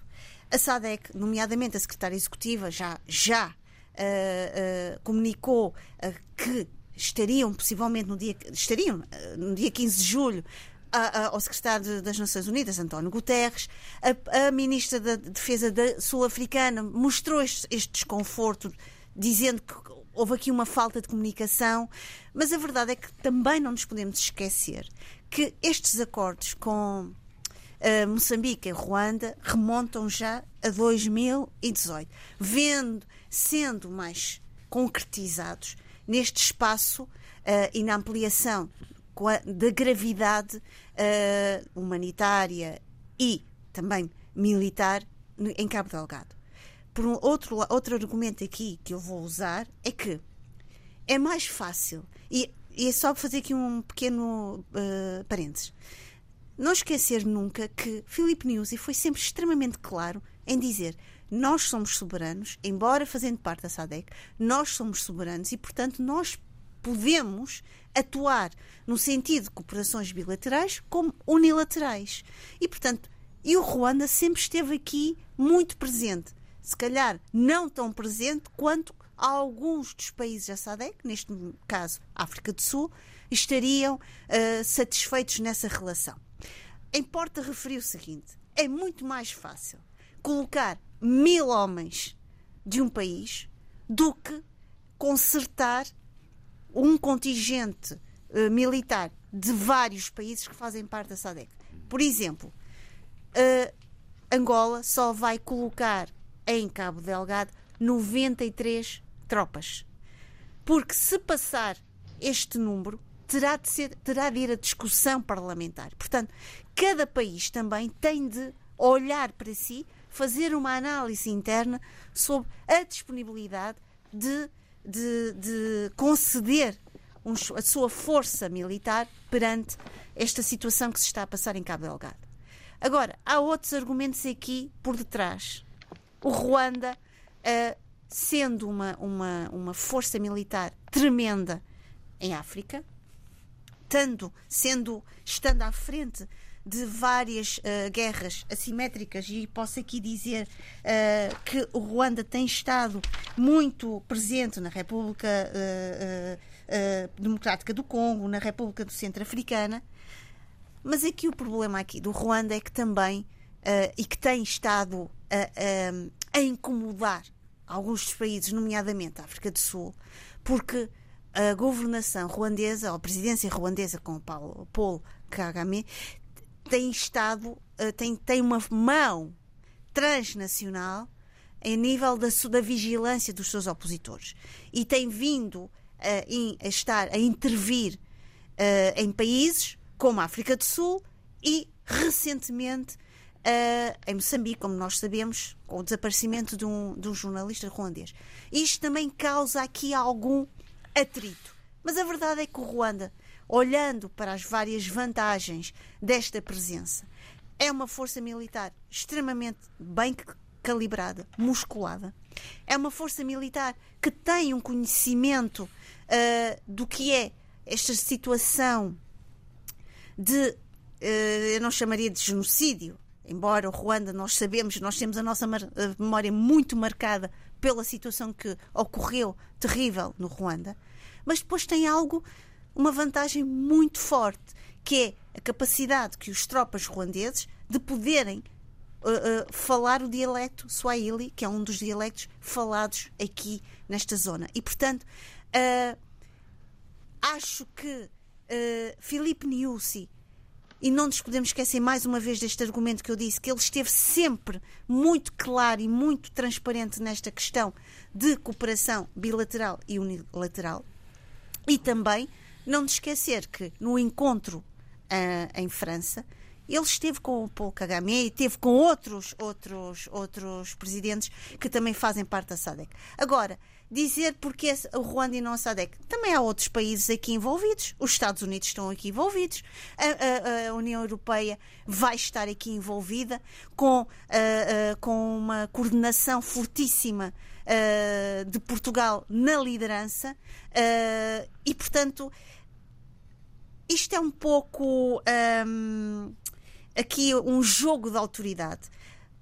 O que é que é importante aqui? O importante aqui é dar uma resposta com, eficaz, eficiente ao que se está a passar em Moçambique, nomeadamente em Cabo Delgado, E a pergunta depois é: uh, a quem pertence a, consolidação e a concertação da paz? Estas forças vão ser necessárias? Vão. Serão necessárias? São.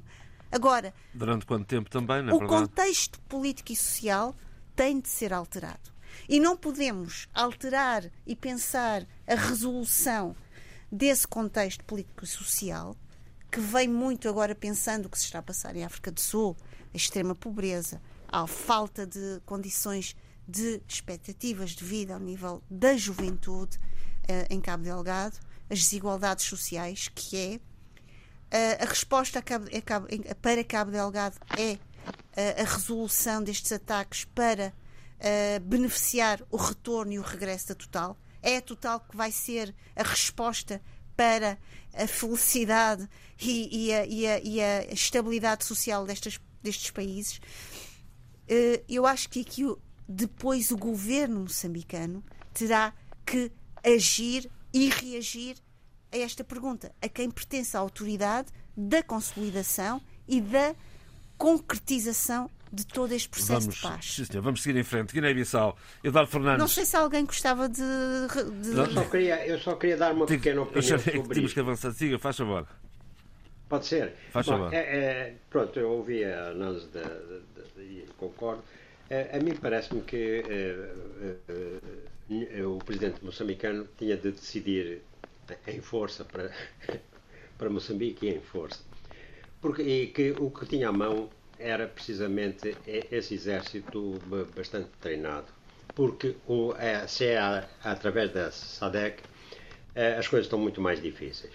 É, bom, até porque, e não tinha ali um relatório sobre o exército da África do Sul, que está obsoleto em material, que está com, está com menos efetivos do que o que devia ter, e, portanto, aquele poderoso exército, uh, dito por um dos, dos, grandes oficiais, dos grandes generais, uh, está com grandes deficiências. Por outro lado, há todas todo essas dificuldades de concertação e que, no caso de Angola, não está disposta Angola que interveio nos dois Congos, nas duas guerras civis, etc., e nem põe, põe é, Angola não está é, agora apta para isso, nem, nem interessa. o Zimbábue sabemos como, como, como está. E o, o motor que deveria ser a África do Sul não poderá ser. Por outro lado, a, relação, a, a Total também está interessada que o problema seja resolvido. E a Total é francesa. E os franceses dão-se bem com Ruanda.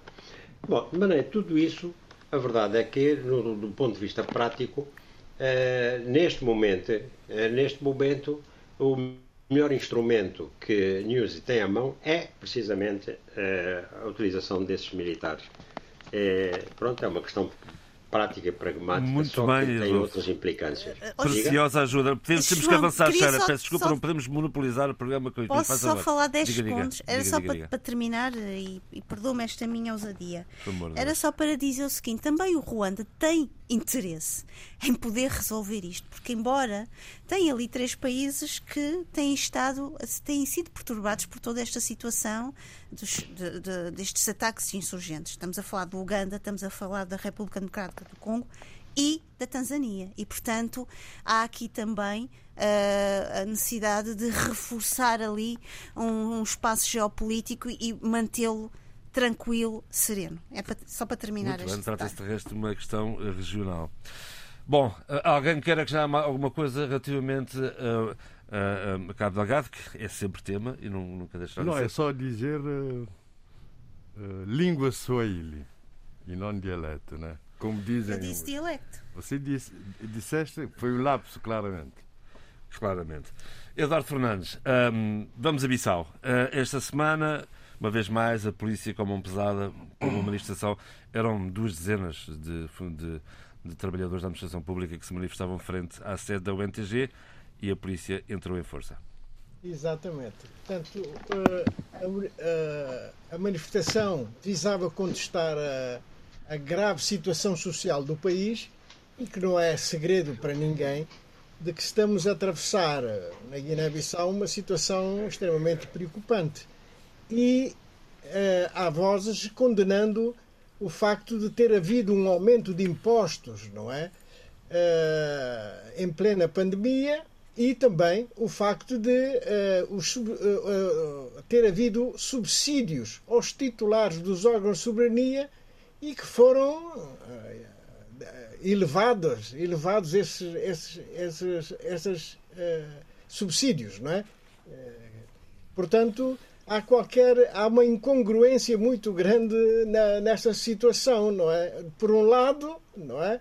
O, o, a população está a atravessar uma uma, uma situação de, de, de, de, grave penúria, de situação de dificuldade em ter acesso aos bens essenciais, para, porque não é porque faltem esses bens essenciais, é que não há meios financeiros, meios monetários para poder aceder com facilidade a esses, a, a, a esses bens. Mas, Eduardo, portanto, no seu ponto de vista, justificava-se a, a, a, medida pesada da polícia face ao que estava a acontecer? Não, é evidente que não. É evidente que não. É, é necessário, seria necessário, e, e é necessário, que na Guiné-Bissau haja, digamos, uma formação dos polícias. Uh, uh, os brasileiros chegaram a ter uma, uma espécie de academia da polícia uh, na estrada que vai de, do aeroporto para Safim. Não sei se ainda existe essa, essa, essa academia para a formação dos polícias, mas há necessidade de formação da polícia para não serem apenas, não terem apenas a mão pesada para baterem, mas e. Para humilharem, a semana passada falámos aqui de humilhação que foram, eh, que foram sujeitos três jovens. Agora eram duas dezenas, né? eram uma vintena de manifestantes uh, pacificamente em frente ao NTG e a polícia entra com gás lacrimogéneo.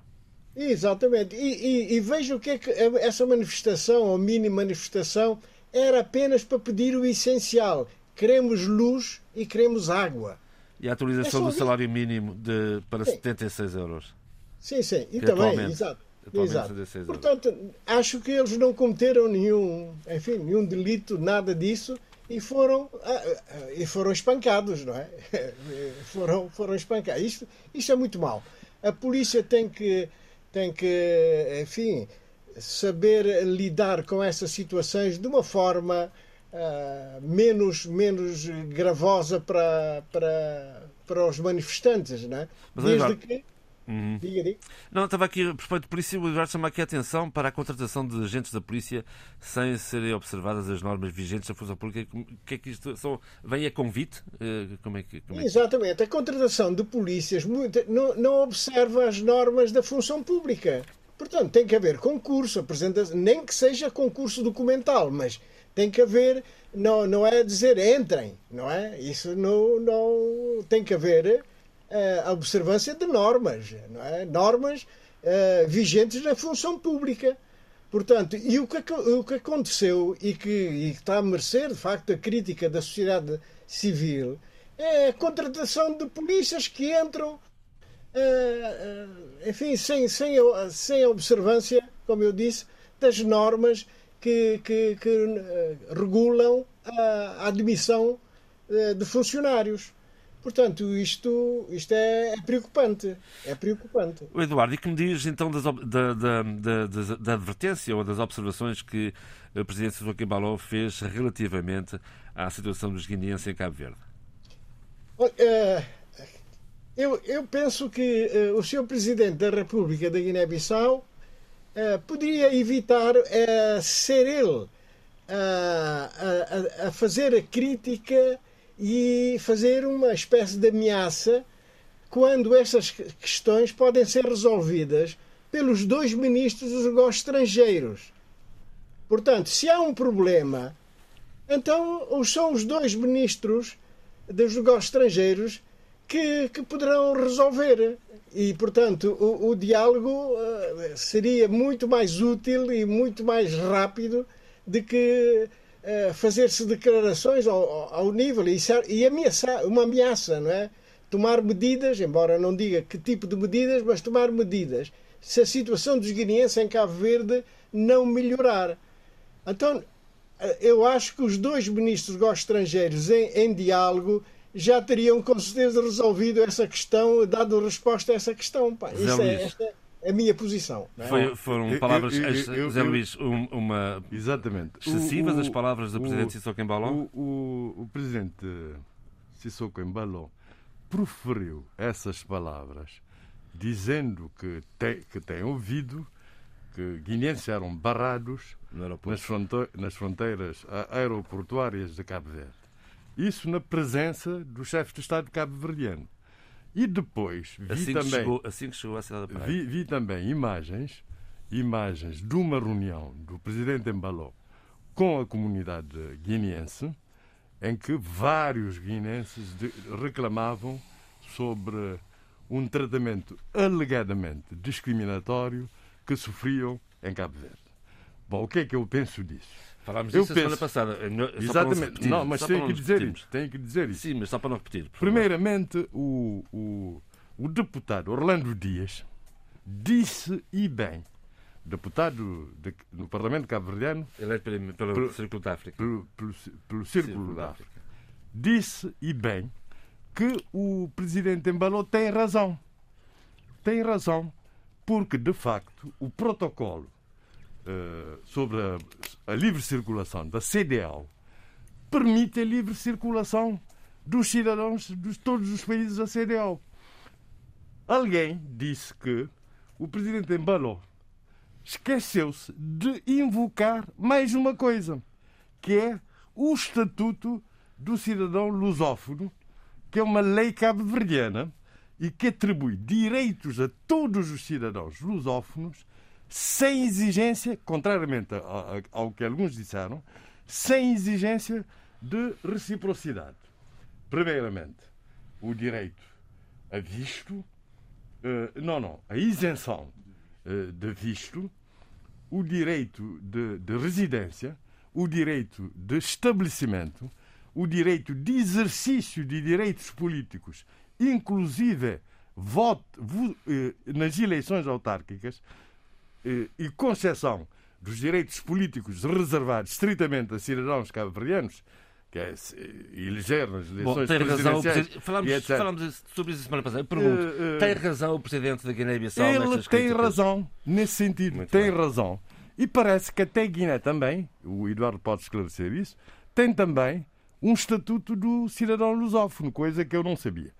O que eu, eu acho que o Presidente, embora tenha sido um pouco eh, eh, não tenha sido muito diplomático, disse, e bem, o que devia fazer o presidente Jorge Carlos Fonseca, na sua visita que uh, fez a Guiné, antes. É, antes, era dizer ao presidente Embaló que devia também respeitar os, o, o, os direitos humanos, que devia respeitar esse pilar da CPLP, que é o Estado de Direito Democrático. Eu acho que um, um, esse papel uh, que fez o, o Embaló, o presidente Embaló, devia também ser feito pelo presidente Jorge Carlos Fonseca quando esteve na Guiné-Bissau e exigir, portanto, que, enquanto presidente da CPLP, que o pilar do Estado de Direito Democrático uh, uh, da CPLP, dos estatutos fundadores da CPLP, fossem integralmente uh, reconhecidos. Devo dizer que também há um aspecto positivo que considero na visita do, do presidente Embaló.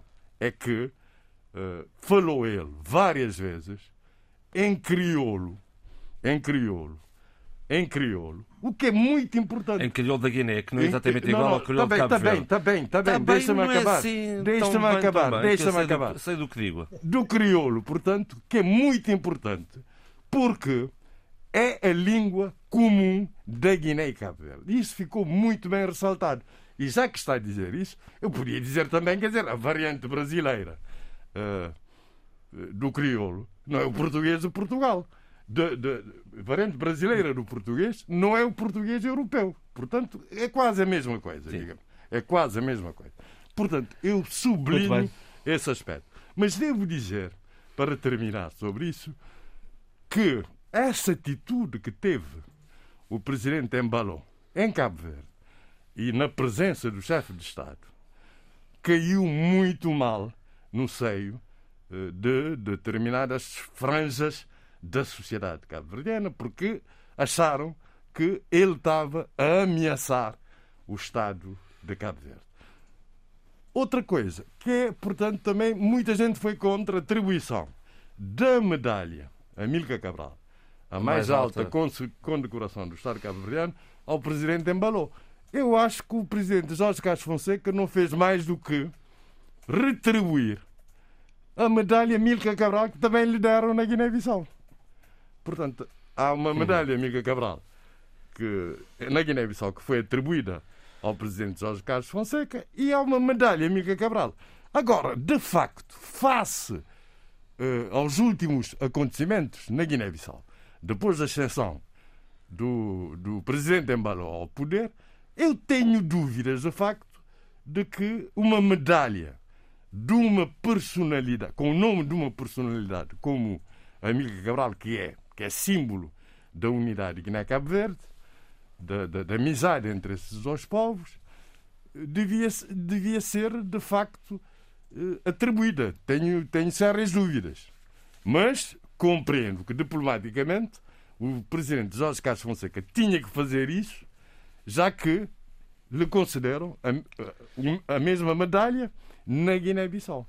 Muito bem, não saia daí, Zé Luís, três minutos, três minutos para falarmos desta posse do, desta pose do, do deputado Amadeu Oliveira. Não é possível, diz... Eh, desculpa João Pereira Silva, não é possível falar em três minutos dessa questão. Só para lhe dar, só para lhe dar uma ideia. Então diga-me lá quando, quando, vai ver se a gente consegue quando, negociar quando, isto. Quando, quando, quando, quando, quando, quando, quando o Procurador-Geral da República uh, Portanto, quando o Procurador-Geral da República pediu o levantamento da imunidade parlamentar uh, uh, à Assembleia Nacional, o Amadeu uh, de Oliveira escreveu uma carta à Assembleia Nacional de 140 páginas. 140 páginas. Pois em 3 minutos é difícil, de facto. É, portanto, mas também não queremos lê-la na íntegra, não é? Eu vou, com uma questão extremamente sensível e qualquer deslize. Então, força, vamos embora.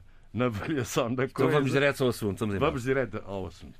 De facto, o, o que os últimos desenvolvimentos resumem-se uh, ao seguinte: o Procurador-Geral da República de Cabo Verde, Dr. Luís Landim, pediu o levantamento da imunidade parlamentar ao deputado Amadeu Oliveira, como sabe, é, foi, é deputado pela UCID, à Assembleia Nacional Popular. A Comissão Permanente da Assembleia Nacional decidiu, por unanimidade, conceder o levantamento dessa imunidade parlamentar. E é importante dizer-se que o próprio Amadeu Oliveira representa o CID nessa comissão permanente. Portanto, ele também foi a favor eh, do levantamento da, da imunidade parlamentar. O que é que alega o, o Procurador-Geral? Que Amadeu de Oliveira teria cometido dois crimes de atentado contra o Estado de Direito e de, e de atentado contra a imagem de pessoa coletiva ao planear a fuga, ao planear, ajudar e possibilitar a fuga do seu constituinte uh, Arlindo, Arlindo de Oliveira, se não me engano o nome. Uh, Corrija-me se estiver errado. O que é que, na sua eh, argumentação, na carta que escreveu ao, ao, à Assembleia Nacional sobre essa questão do levantamento da imunidade parlamentar, e Amadeu de Oliveira diz que ele nunca poderia ter cometido o crime de atentado contra o Estado de Direito, que é um crime de responsabilidade que só pode ser cometido por titulares de cargos políticos, Presidente da República, Primeiro-Ministro, ministros, deputados, autarcas e etc. Porque ele não agiu na sua qualidade de deputado. Ele agiu como advogado e defensor oficioso do seu constituinte. E ele no vídeo que fez divulgar, já tinha dito que nunca utilizou nenhuma prerrogativa que lhe cabe como deputado. Nem o passaporte diplomático, nada. Nada, nada, nada, nem instalações, nada eh, da sua qualidade de deputado. Porta, e que mais? Que ele, como já tinha dito no programa anterior, que ele agiu não contra o Estado de Direito, mas para fazer cumprir o Estado de Direito, na medida em que eh, fez uso do artigo 19 da Constituição, que estabelece o direito de resistência, que é o direito de não cumprir ordens ilegais, de resistir contra ordens ilegais.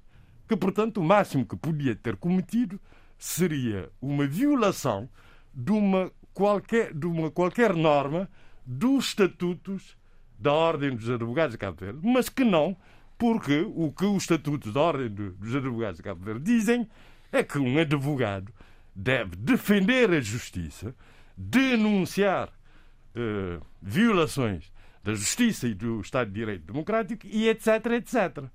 E ele, segundo ele diz, portanto, agiu uh, a bem do direito e do Estado de Direito Democrático. Porquê? Primeiro, porque uh, o arguido tinha sido condenado em primeira instância a 11 anos de prisão. Uh, depois foi submetido, foi submetido a mais a dois anos e tal de prisão uh, preventiva.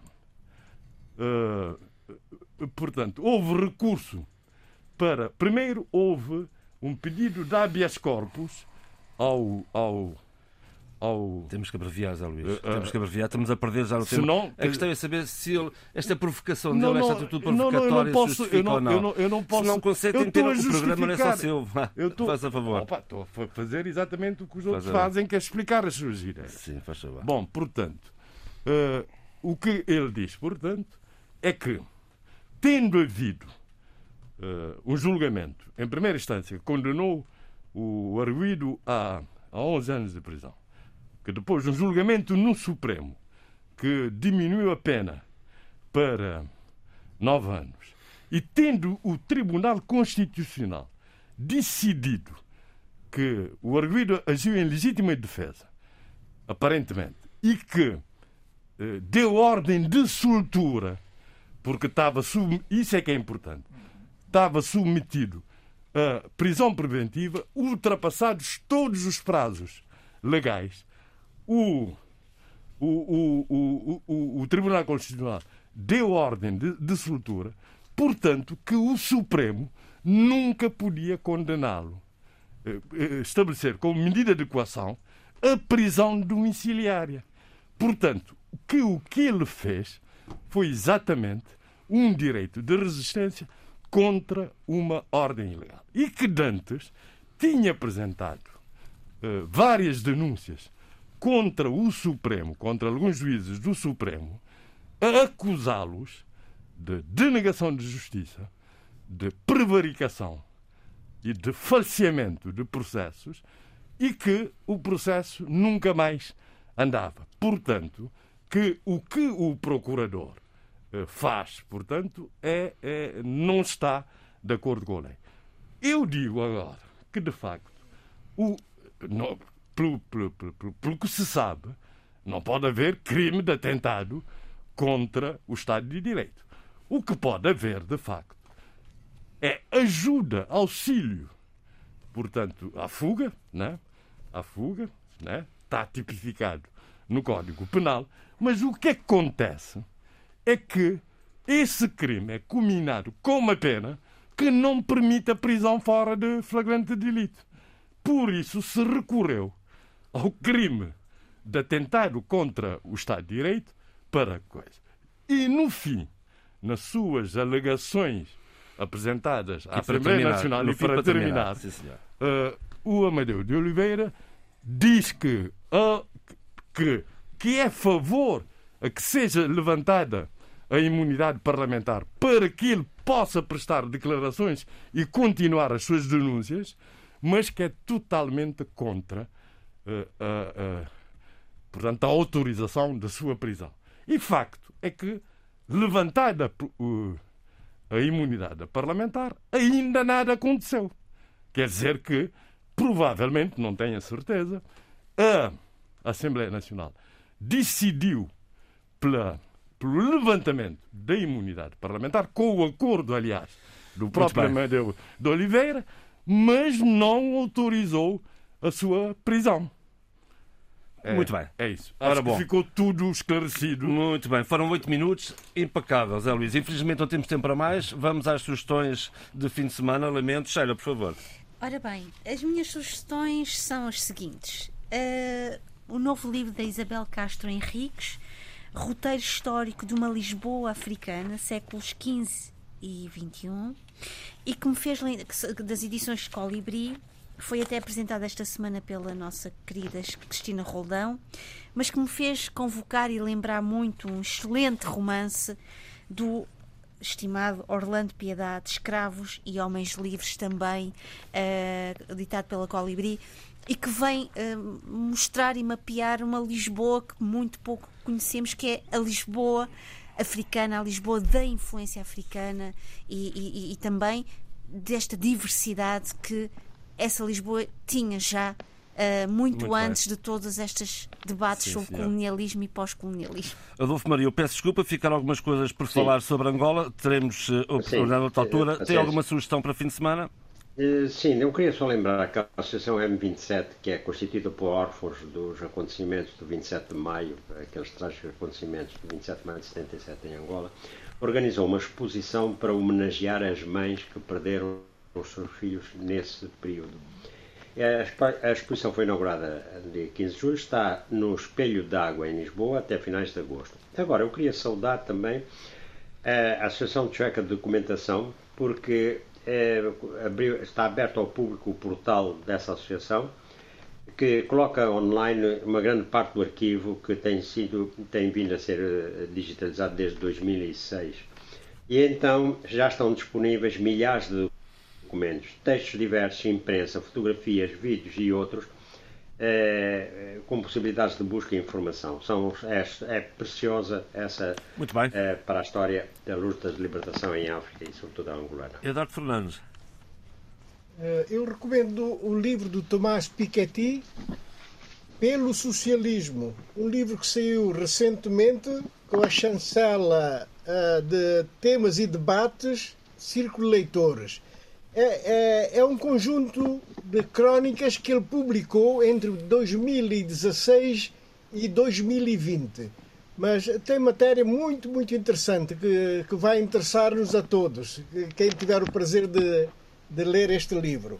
Portanto, ele atingiu a maturidade, o Tomás Piketty fez agora 50 anos e está na sua pujança, com 2 milhões e meio de vendas. Portanto, não é nada mal. Zé Luís, uh, eu sugiro vivamente, e agradeço agora também ao Eduardo, uh, o romance Auá, novela oh. negro de Fausto Duarte, Sim, que é considerado como o primeiro romance moderno colonial da Guiné-Bissau. Fausto Duarte tinha já Escreveu também vários outros romances: O Negro Sem Alma, Rumo ao Degredo, A Revolta. Foram estes os vencidos. Os vencidos.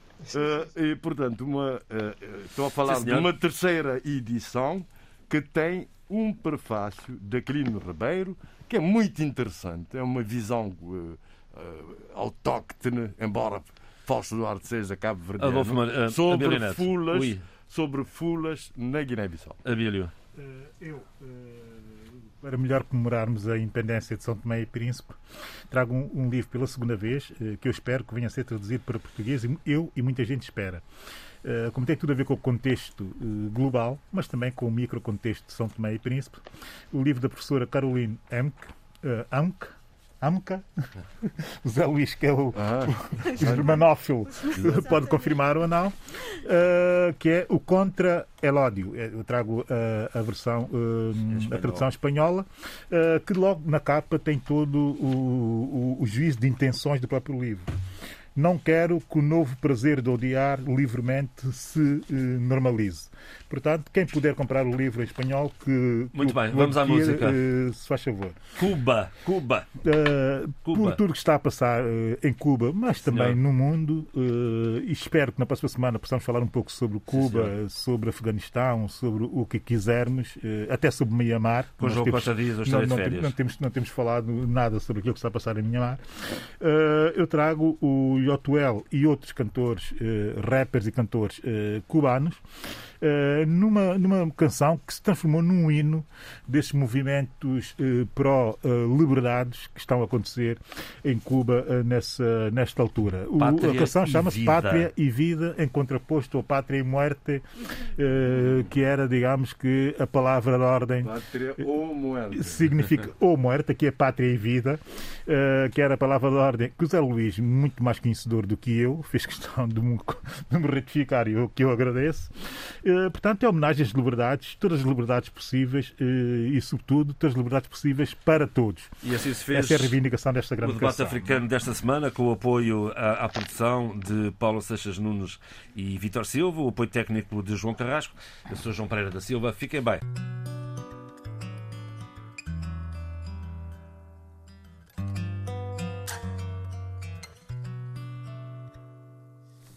Y eres tú mi canto de sirena, porque con tu voz se van mis penas. Y este sentimiento ya es tan viejo, tú me dueles tanto aunque estés lejos. Hoy yo te invito a caminar por mi solar para demostrarte que sirven tus ideales. Somos humanos aunque no pensemos iguales. No nos tratemos ni dañemos como animales. Esta es mi forma de decírtelo. Llora mi pueblo y siento yo su voz. Tú 5-9, yo doble 2. 60 años, trancada al dominó. Ah, bombo y platillo a los 500 de La Habana. Mientras en casa las cazuelas ya no tienen jama. Que celebramos si la gente anda deprisa. Cambiando Che Guevara, llama al tipo la divisa. Todo ha cambiado, ya no es lo mismo. Entre tú y yo hay un abismo publicidad, un paraíso, un varadero, mientras las madres lloran por sus hijos que se fueron. Se acabó. Tu 5 9 doble Ya se acabó. Ah, 60 años, tranca el dominó, mira.